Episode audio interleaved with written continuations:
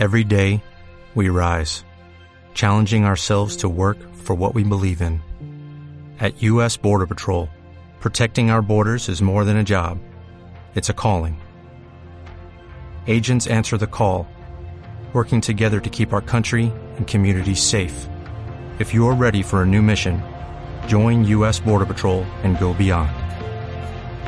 Learn more at cbp.gov/careers.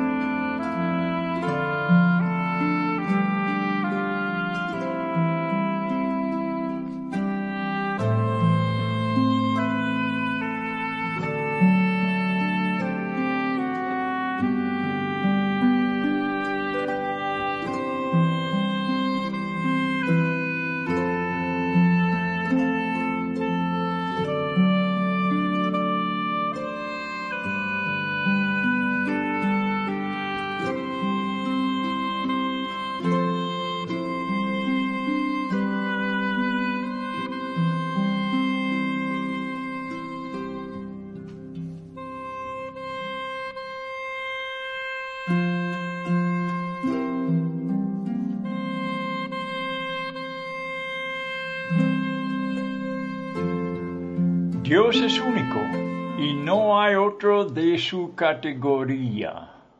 Él está solo en su majestad y santidad, solo en su poder, y no hay quien que aproxima, no hay competidor, ni quien compara. No hay un Dios bueno y un Dios malo. Él es soberano sobre la muerte y la vida. Job reconoció esto cuando Satanás le atacó, sabiendo que el enemigo no lo pudiera tocar si no fuera con el permiso de Dios. No hay un ser sobre él que puede librar de sus manos cuando aplica la disciplina o el juicio. El acto de levantar la diestra al cielo es una señal de la divinidad. Su juramento da doble seguridad a él que no puede mentir. Su reluciente espada es imparable y el juicio de retribución es segura. Hay un día de justicia por medio de la venganza de los enemigos que aborrecen. Las saitas y su espada se mancharán de sangre de los muertos y de los cautivos. Aún entre los corintios cristianos, Pablo aseguró, hay muchos enfermos y debilitados entre vosotros y muchos duerman. Así que vino la disciplina sobre su propia iglesia, su propio pueblo. Buenas tardes amigos.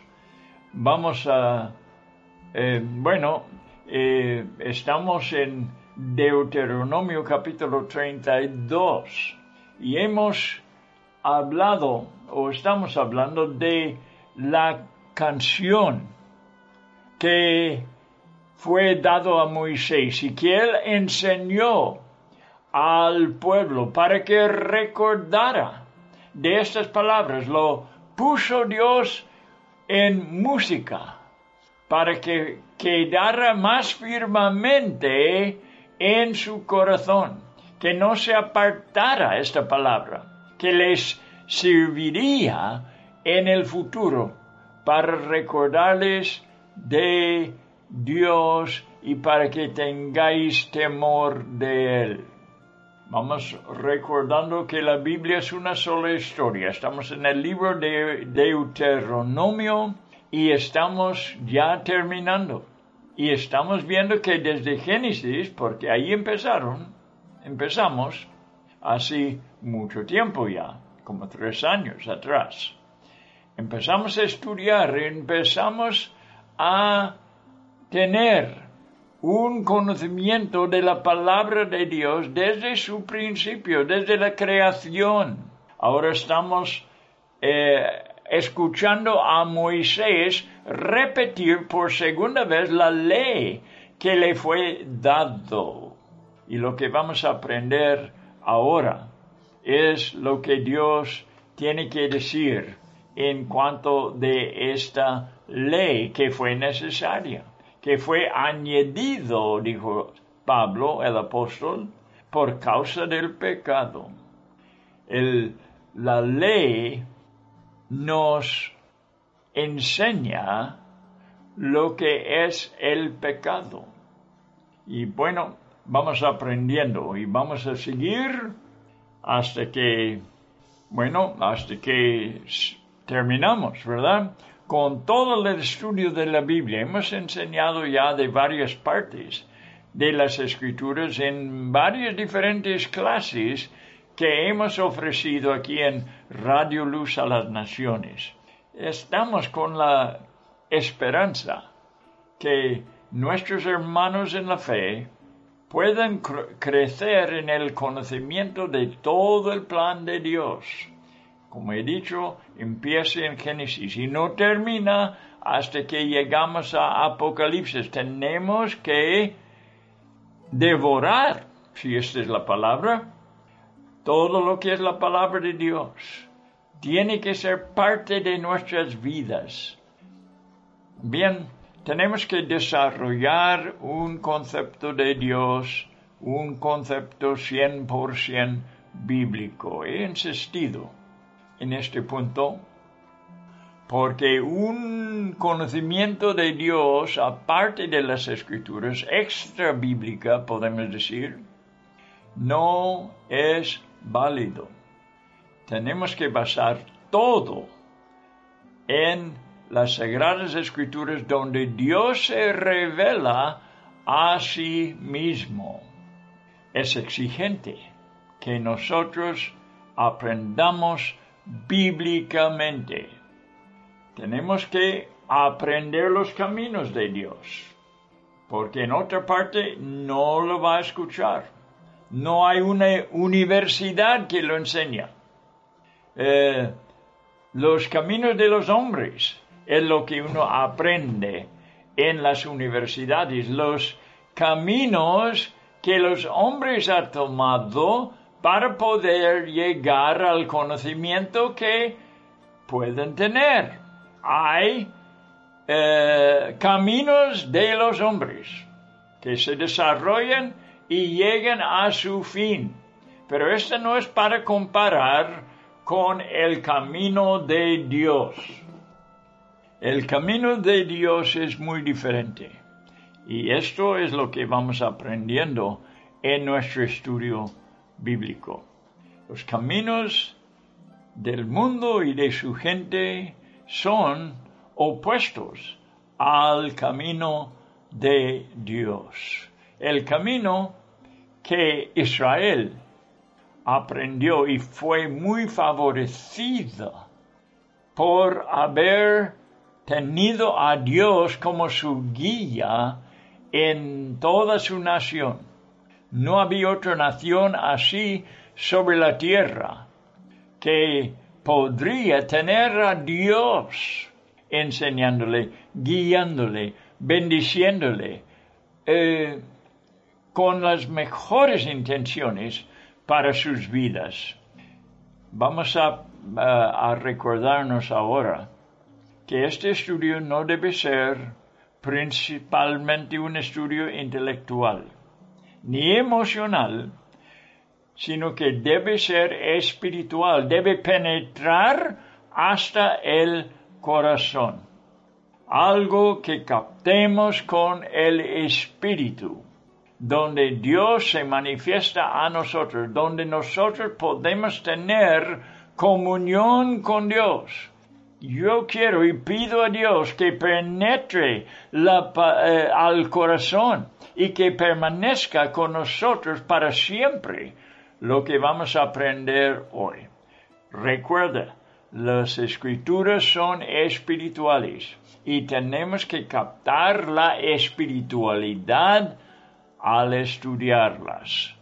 Estamos en versículo 43 de Deuteronomio 32 es un capítulo más largo que lo normal y vamos, estamos en este cántico que Dios enseñó a Moisés y Moisés enseñó a todo Israel, fue eh, pasado a la siguiente generación, ya es la segunda generación que salió de Egipto, que está aprendiendo esta canción.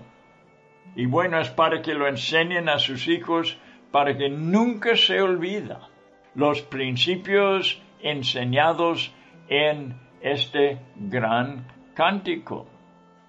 Eh, un cántico de aviso por todos los que no reconoce a su creador, sino que viven una vida idólatra.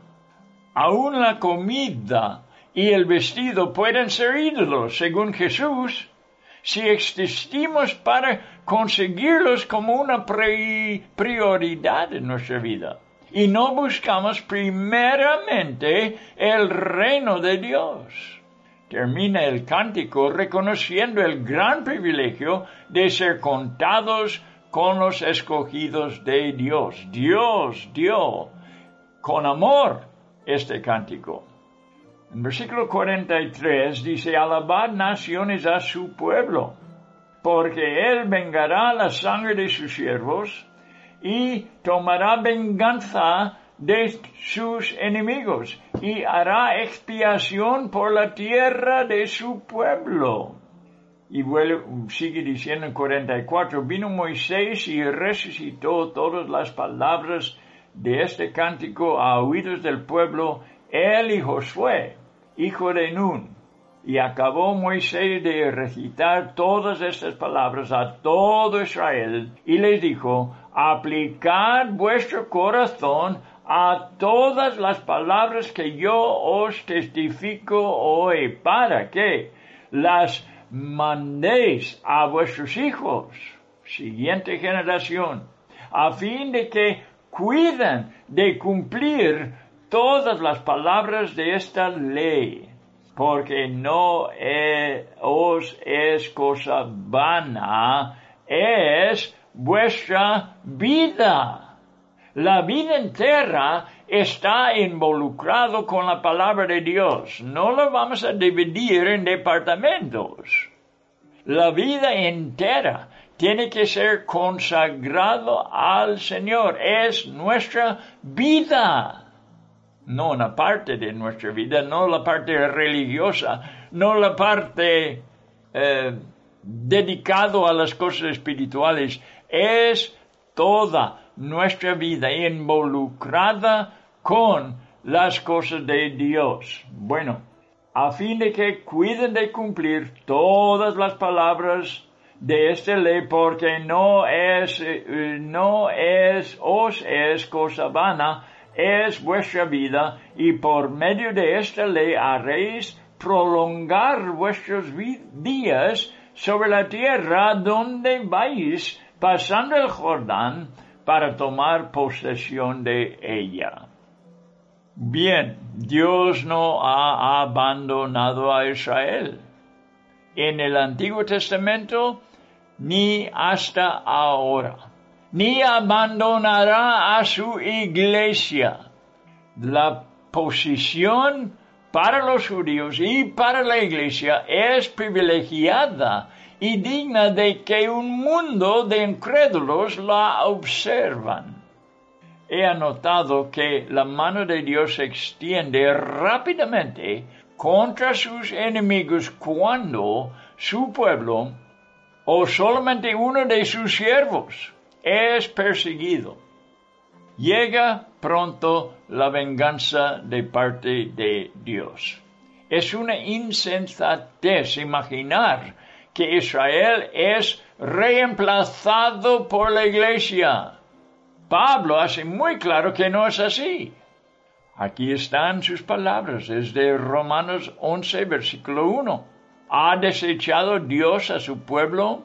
La respuesta, en ninguna manera porque también yo soy israelita, de la descendencia de Abraham, de la tribu de Benjamín. Cuanto más estos, Pablo en el mismo capítulo, versículo 24, habla aquí de los judíos. Últimamente, cuanto más estos que son las ramas naturales de un olivo que está presentando aquí Pablo, que eran los judíos. El olivo, sus raíces, cada raíz era de Israel, empezando con Abraham, Isaac y Jacob, y todos los hijos de Jacob, a, a través de los siglos. Este es el olivo nosotros hemos sido injertados como no judíos en el árbol de ellos. No tenemos derecho aquí. Somos injertados por la fe, porque creemos en Jesús. Y Dios nos ha favorecido de manera tremenda cuando uno lo piensa, solamente por tener fe en Él. O sea, tener la confianza en la persona que Él envió desde el cielo, su amado Hijo, y la obra que Él hizo en la cruz. Y que Dios, quien Dios resucitó de los muertos. Hemos puesto, yo he puesto toda mi confianza en, este, en estos hechos de Dios. La cruz la muerte de Jesús y la resurrección. Es mi única esperanza. No, no. Yo soy ser humano, imperfecto. He pecado. Soy un pecador. Que si fuera por mis obras, seré condenado eternamente. Tengo una sola esperanza, una sola manera de escapar y este es por lo que Cristo hizo en la cruz, el justo por los injustos, llevándonos a Dios. ¿Ha desechado Dios a su pueblo? En ninguna manera, porque también yo soy israelita de la descendencia de Abraham, de la tribu de Benjamín.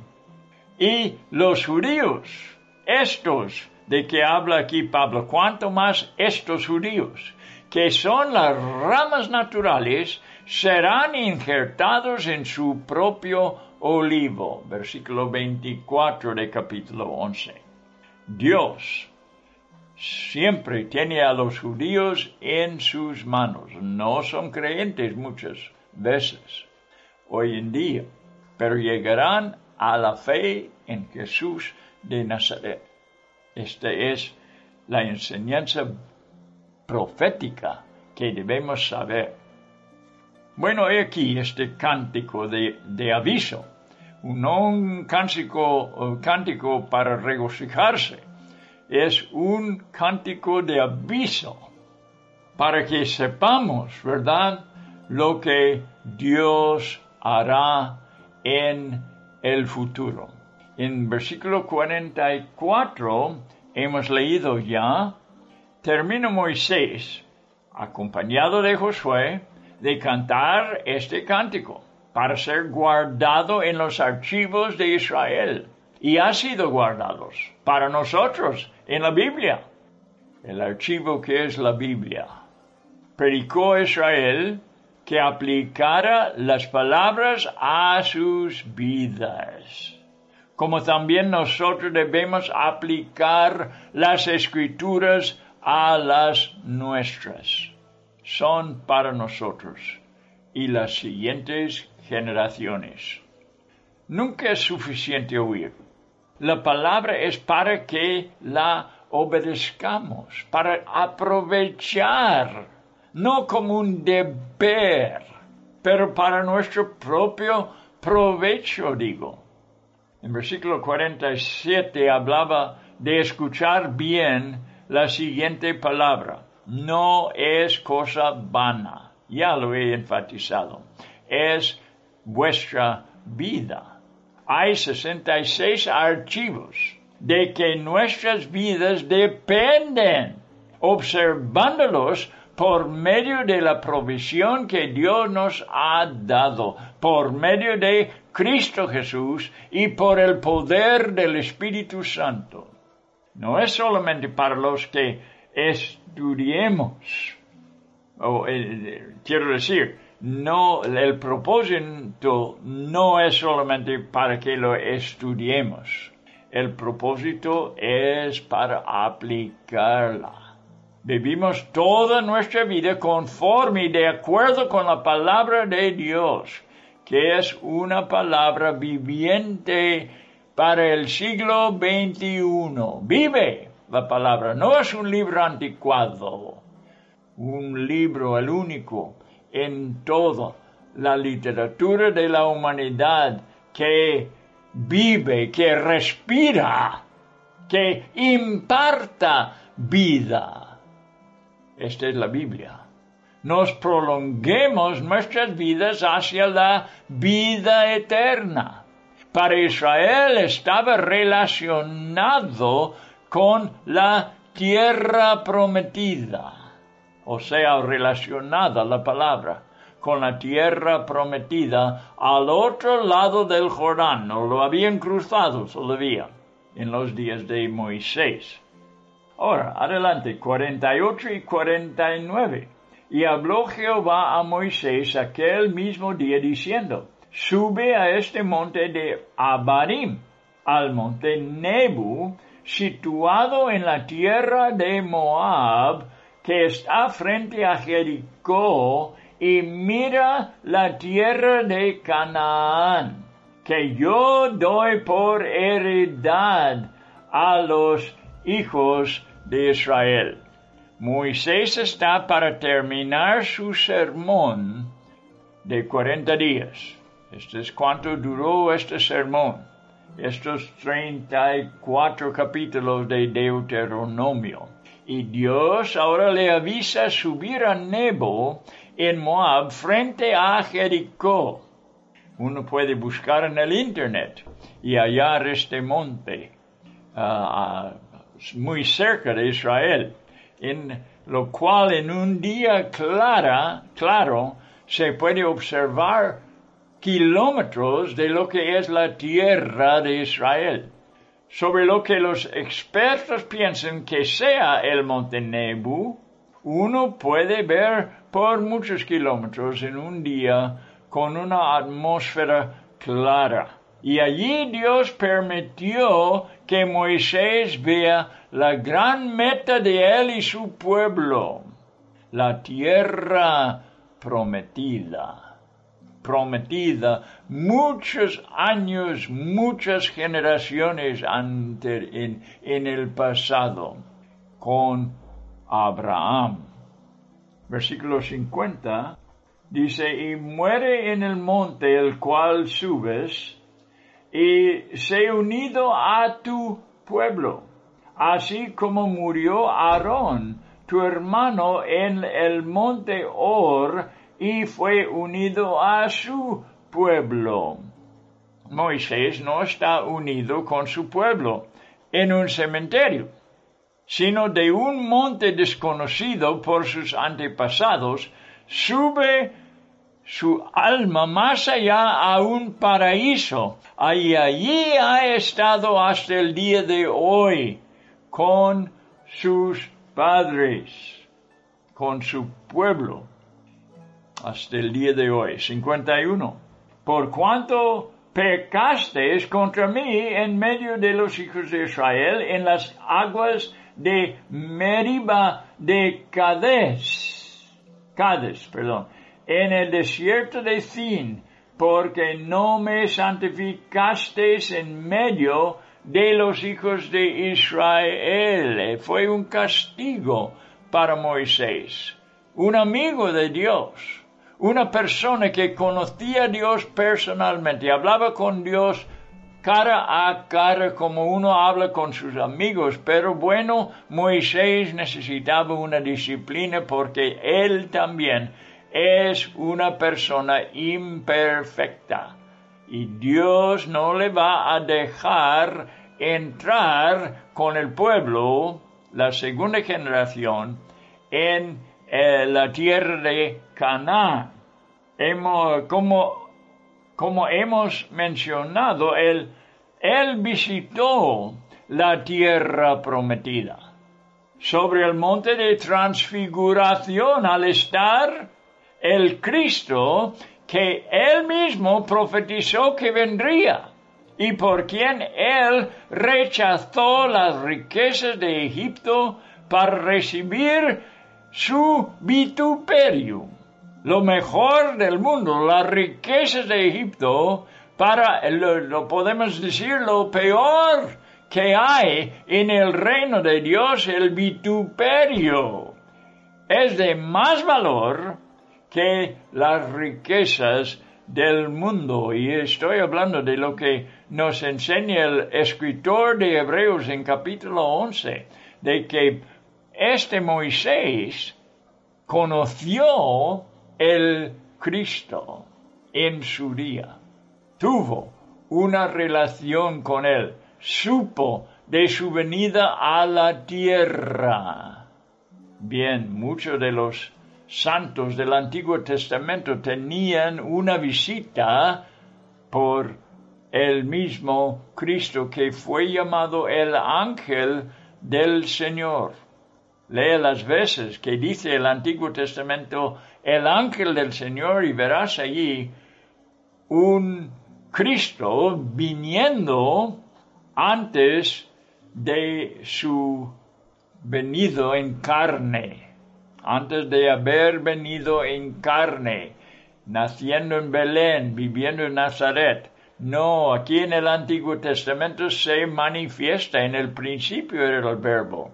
El verbo era con Dios y el verbo era Dios y por todo el Antiguo Testamento el que era Dios en el principio se manifiesta a gente en el Antiguo Testamento como en el Nuevo Testamento. Ellos miraron hasta adelante para que venga el Cristo, para que diera su vida, para que ellos fueran salvados.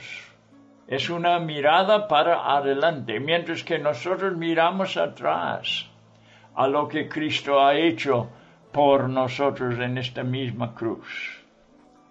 Moisés no está unido con su pueblo, he dicho, en un cementerio, pero sí entró cuando Cristo vivía en el monte de transfiguración.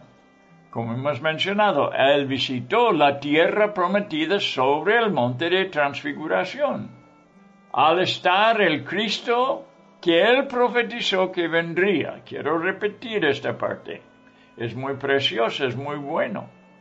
No es que Dios le rechazó para siempre y que su culpabilidad quedaría para siempre, no Señor. Dios le perdona, le permite entrar en la cosa para conocer la persona más importante, el Dios hombre.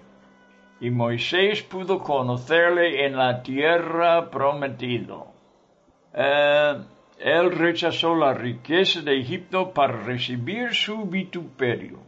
Y ahora goza en la gran recompensa que él esperaba. Porque así dice en Hebreos 11. El desprecio que cometió a un sencillo símbolo de aquel Cristo fue suficiente para que Dios negara aún a su amigo Moisés entrada durante su vida, porque no santificó a Dios delante de los, del pueblo de Israel en el símbolo de la roca. El símbolo era santo. Imagina qué tan santo es la realidad. Es el Cristo mismo. Bien, tan grande es la persona simbolizada en la pena, peña en, las aguas de Meriba. Hay que meditar bien en la frase, no me santificasteis en medio de los hijos de Israel. Moisés no le representó bien su santidad delante de los millones de Israel. Pegó por segunda vez a una peña, que era símbolo de aquel que sufrió una sola vez por los pecados de muchos, y desde entonces el que se acerca a él va humildemente hablando a la roca, pidiendo socorro en tiempo de su necesidad. Terminamos el capítulo. Moisés no entrará, pero Dios será fiel a su pueblo, porque es la tierra prometida. Por su promesa a Abraham, Isaac y Jacob, y la va a cumplir. Seguramente. Lo cumplió. Bien, Ahora seguimos adelante al penúltimo capítulo, capítulo 33. Hemos ya visto el cántico, no sabemos, ¿verdad?, la música, el ritmo, pero tenemos las palabras de este antigua, antiguo cántico. Ojalá que pudiéramos escucharlo como los hebreos lo cantaron. Bueno, nunca podemos. Quizás en el cielo sí. Pero aquí en la tierra no tenemos la música, pero tenemos las palabras. La palabra que Dios quería que recordara su pueblo y que sí sirvió al final. Aunque ellos muchas veces rechazaron, muchas veces cayeron en pecado, cayeron en la idolatría. Así no termina el pueblo termina el pueblo siendo salvado en la última parte de la gran tribulación.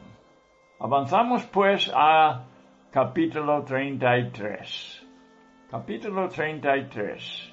El, la bendición de Moisés sobre Israel. Bien, vamos a empezarlo aunque no terminemos. Versículo 1.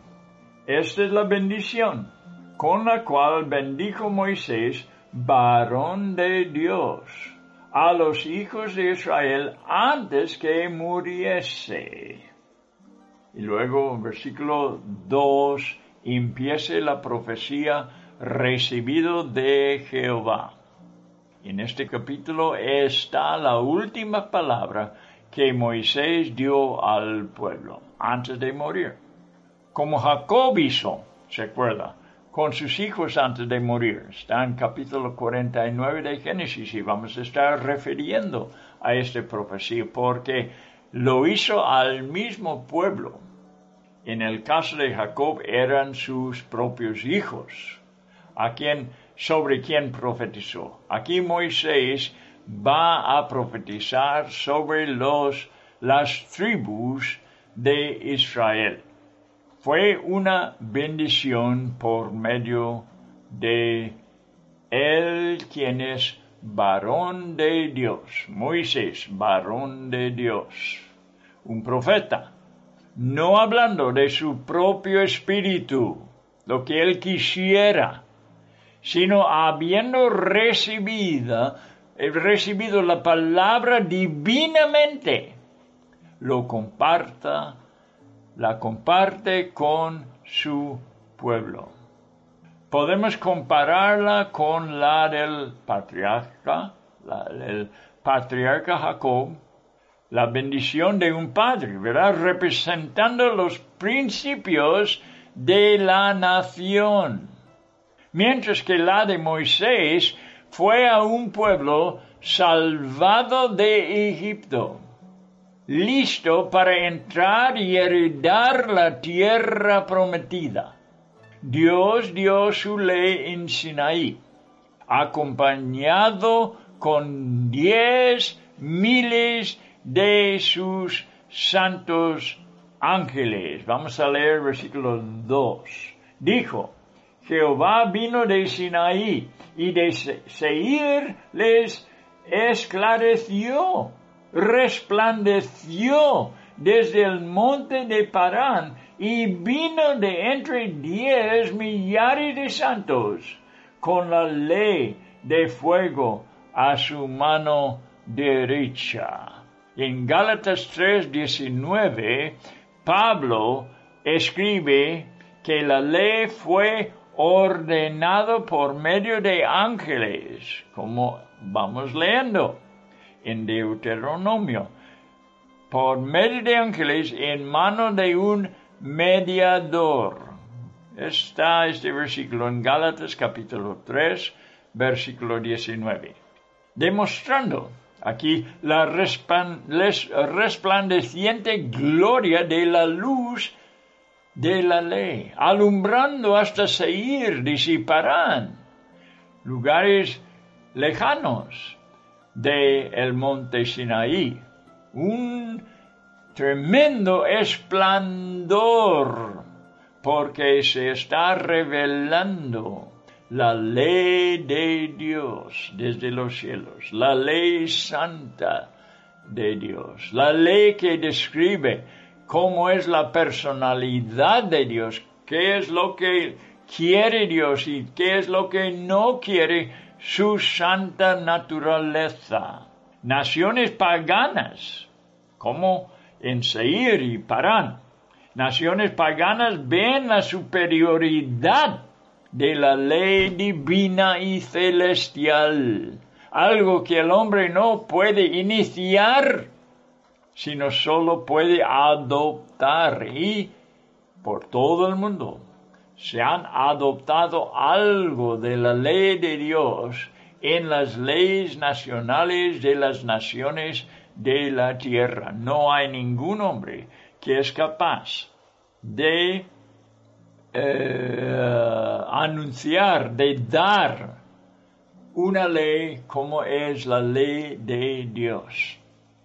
Dice la Biblia en el Nuevo Testamento que la, la ley es espiritual y es santa.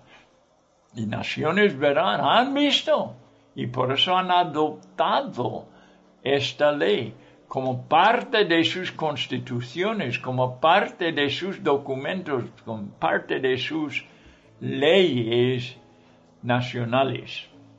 La luz de su ley de fuego, que es extendida de su mano derecho, demuestra su exclusividad y autoridad de esta ley. Una ley de fuego extendido de la mano derecha de Dios. La humanidad será juzgado y hallado culpable y condenado un día por esta misma ley. La gloria de la ley manifiesta la perfecta justicia de Dios. Cada nación tiene su departamento de justicia. Tú eres testigo de esto. Vamos al juzgado, decimos. Cada lugar tiene su justicia y tiene que cumplirse la justicia.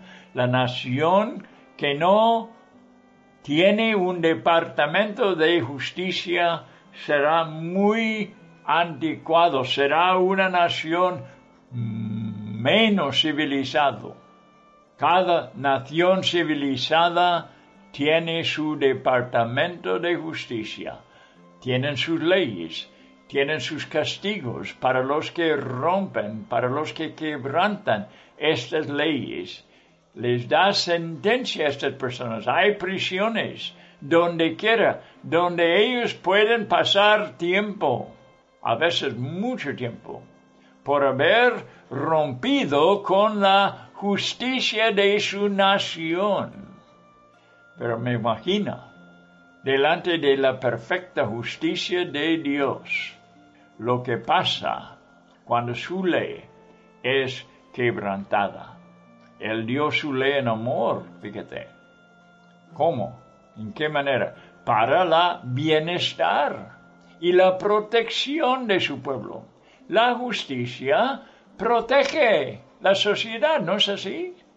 No quisiéramos para nada vivir donde no hay una justicia, donde no hay la justicia. Siquiera una parte de la justicia de Dios manifestándose en el lugar donde nosotros vivimos sería horrible.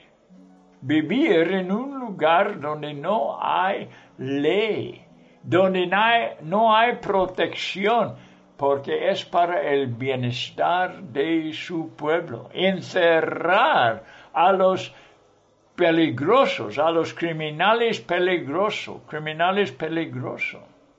Sí, es para nuestro bienestar, es para nuestra protección. Y en Israel era como un privilegio para ellos, habiéndole un pueblo santo consagrado en la mano de Dios, siguiendo en sus pasos. No había otra nación como esto. Nunca fue. Israel era favorecido por eso. Dios mismo, el Dios de los cielos, Jehová, el Señor, dirigía a este pueblo como ninguna otra nación recibieron dirección de él. Lea versículo 3. Aún amó a su pueblo, ¿ves? Es por su amor les dio la ley.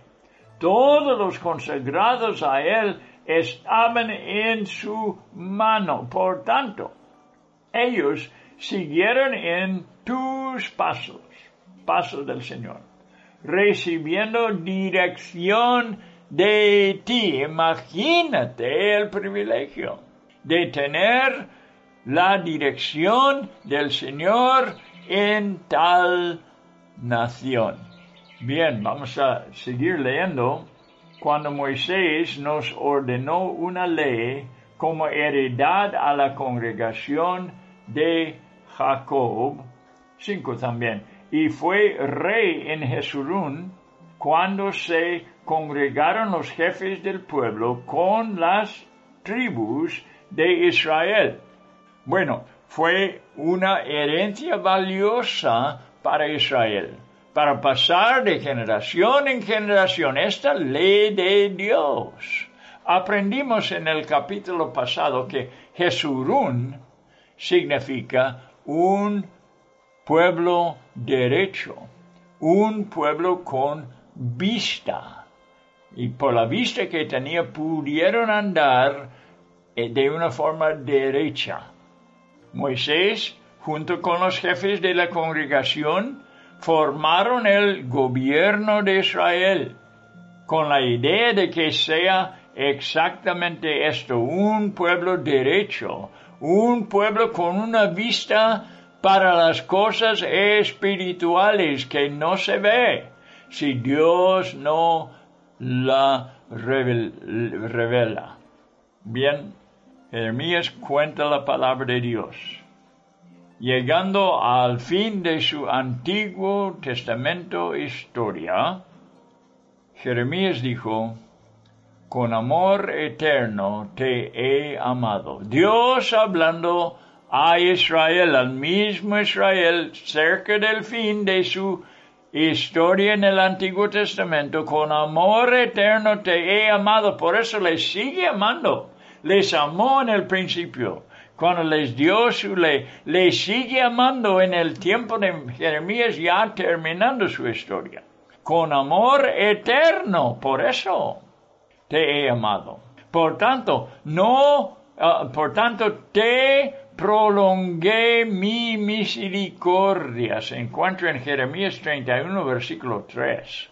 El Señor aún halló la manera de seguir siendo justo, pero a la vez justificando el injusto. En Salmo 85, versículo 10 dice, la misericordia y la verdad se encontraron. Se encontraron, se juntaron. La justicia y la paz se besaron. Estas cosas que aparentemente son tan distintas y diferentes, lejos uno del otro, la misericordia y la verdad. La misericordia necesitamos porque la verdad es muy exacta y necesitamos la misericordia de Dios. Y Dios halló la forma de ser misericordioso y a la vez ser fiel a la verdad. Otra cosa que hizo es que siguió con su justicia perfecta y también daba paz. Justicia y paz. Justicia que demanda la obediencia pero una paz que da Dios por haber justificado la persona que cree en Cristo.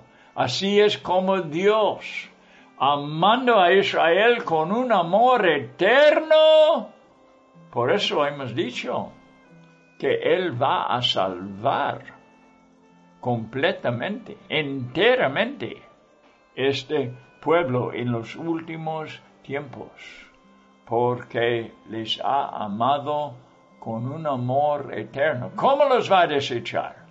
¿Cómo les va a poner a un lado y poner la iglesia en su lugar? No, Señor. La iglesia será añadido, será injertado en el olivo que es Israel. Recuérdalo, es muy importante. Salmo 85, 10 es el salmo que acaba de leer. Un salmo muy necesario que leer y entender. La bendición de Moisés es mucho más, mucho más benigna con Rubén que la herencia que le dio su padre Jacob.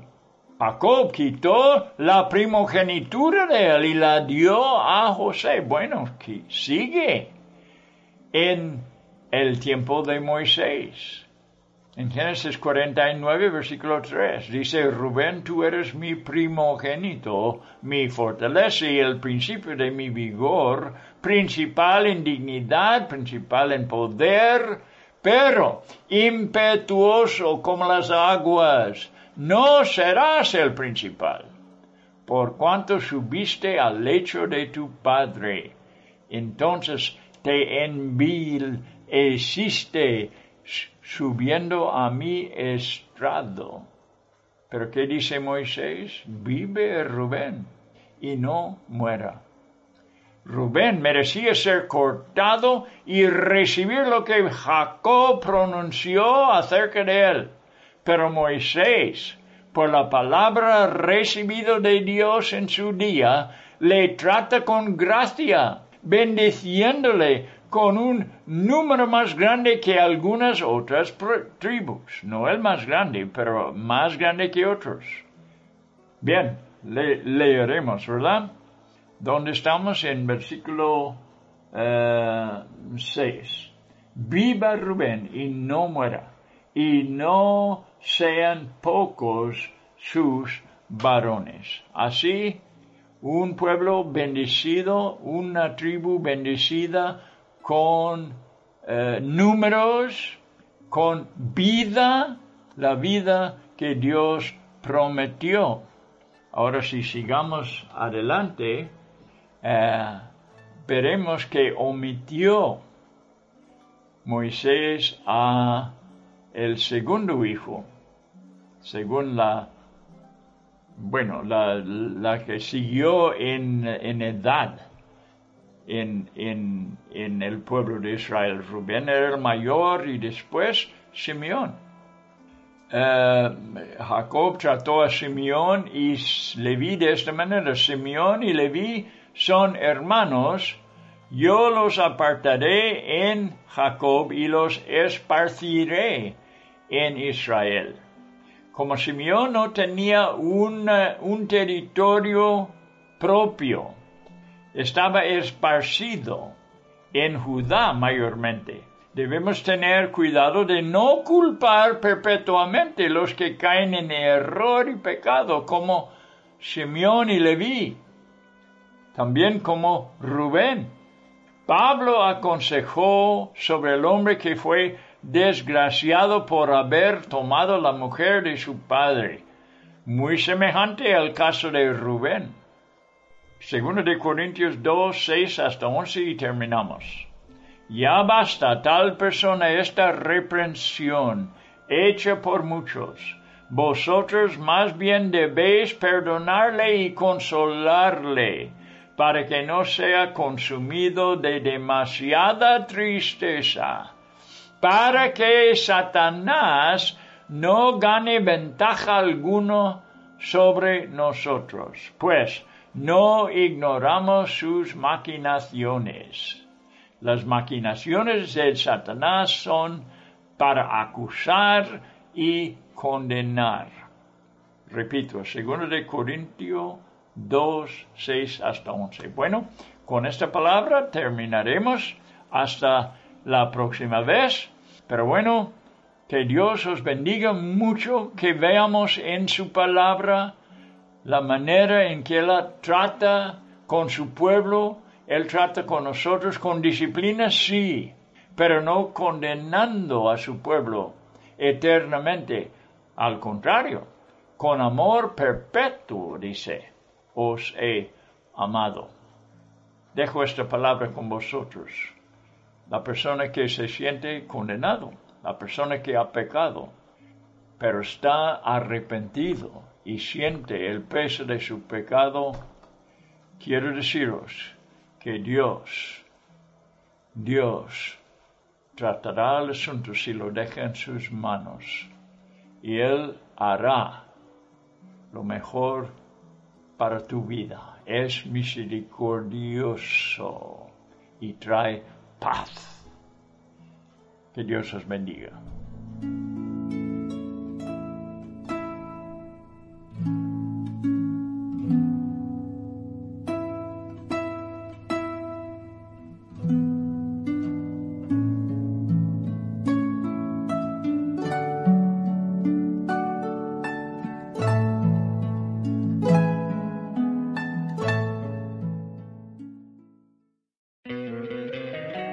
Encantaría tener 100 dólares extra en tu bolsillo? Haz que un experto bilingüe de TurboTax declare tus impuestos para el 31 de marzo y obtén 100 dólares de vuelta al instante. Porque no importa cuáles hayan sido tus logros del año pasado, TurboTax hace que cuenten. Obtén 100 dólares de vuelta y tus impuestos con 100% de precisión. Solo con Intuit TurboTax. Debes declarar para el 31 de marzo. Crédito solo aplicable al costo de la presentación federal con Turbo Tax Full Service. Oferta sujeta a cambios o cancelación en cualquier momento.